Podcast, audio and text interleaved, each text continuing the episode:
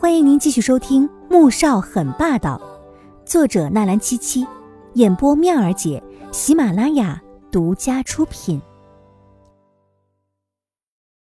第四百四十集。也许有不得不住在那里的理由。不管怎么说，也得把皇家给拉进来。能有什么理由啊？难道他恢复记忆之后，发现自己爱的是左印，不是你啊？所以才要继续留在那儿？黄天觉这话纯粹是为了给穆萧寒添堵的，而且这堵他添的很高兴。别扯了，他不瞎。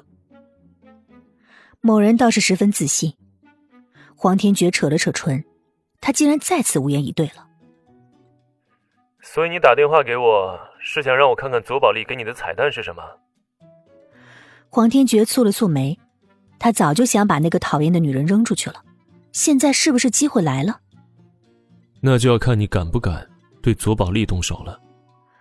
穆萧寒说完，只听到有脚步声从楼梯传过来，不由得泛起一丝冷笑，挂了电话，转身出去。黄天觉再次黑下脸来：什么叫做敢不敢呢？说敢，他为什么要掺和进去呢？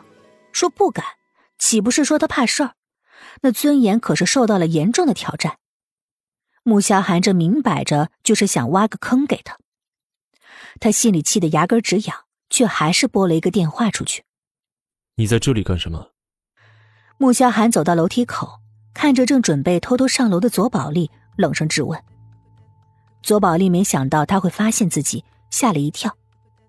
啊，我来叫你吃饭啊！我特意煎了牛排，还带了一瓶八五年份的美杜莎，那可是我哥的珍品。被我偷偷带出来的。穆萧寒挑眉，嘴角笑意加深。以后再上来，我让人打断你的腿扔出去。八五年份的美杜莎又怎么了？他依旧还是冰冷无情的朝左宝莉警告了一句，便迈着优雅的步子朝一楼走。左宝莉气得脸色发白，他这般讨好，他不但视而不见，还总是这样一味的践踏他的尊严。走到餐桌前，穆萧寒看着桌上的牛排、甜品、点好的蜡烛和放在冰桶里的红酒，目光毫无波澜。吃吧，这牛排是我从米其林三星主厨那里学来的，你尝尝看味道怎么样。穆萧寒什么也没说，拉开椅子坐下，目光落在牛排上，却开始分析从什么地方下药最合适。牛排，厨房有人一直盯着。而且药物经过高温调料，一定会减轻药性，也会影响口感。他拿起刀叉，切了一小块放在口中，味道确实不逊于高级西餐厅。甜点同样也要在厨房里做出来，张妈盯着，应该是没有机会下药的。那么，就是红酒了吧？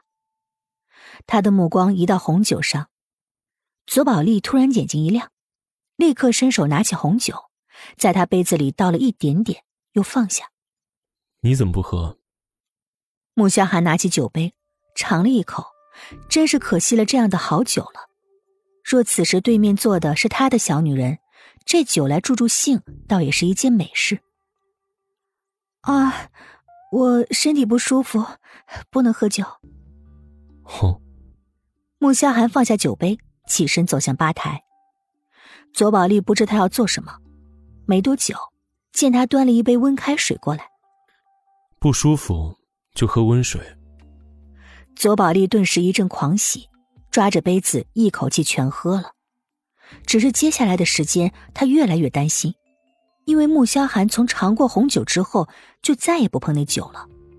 难道他察觉到不对了吗？啊，你怎么不喝红酒了呢？他指了指红酒，小心的试探：“我会喝的，但不是现在。”穆萧寒抬头淡淡看他一眼，继续面无表情的吃着牛排。其实，他是不太喜欢这种西方口味的，但晚上似乎还有更美妙的事情等他做，他只好先吃点东西补充一下体力。左小姐，有没有人告诉过你，曾经有人想对我的妻子下药？最后的下场却是身败名裂。穆萧寒吃到一半，突然停了下来，将目光转向了左宝莉的脸，平静的声音却像是招魂催命符一般。左宝莉顿时手心冒汗，双脚开始发软。啊，我我知道，明依吗？左宝丽心里其实很不耻明依依的行为，堂堂的名家大小姐，没事去娱乐圈凑什么热闹？结果连个男人都收服不了。要是换作是他，直接先杀了季如锦。想到这儿，他眼底闪过了一抹恶毒之色，虽然快，却还是被紧盯着的穆萧寒捕捉到。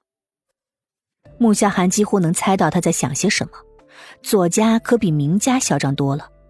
左宝莉在读书的时候就把人踢伤致残过，最后这件事情还是左家花了点钱掩盖了下来。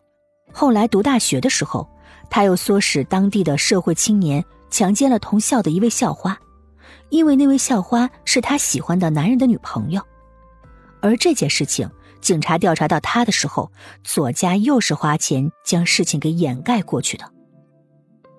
新的免费书《凤临天下女商》，同样免费，同样好听，剧情超爽，而且已经很肥喽，可以开始宰喽！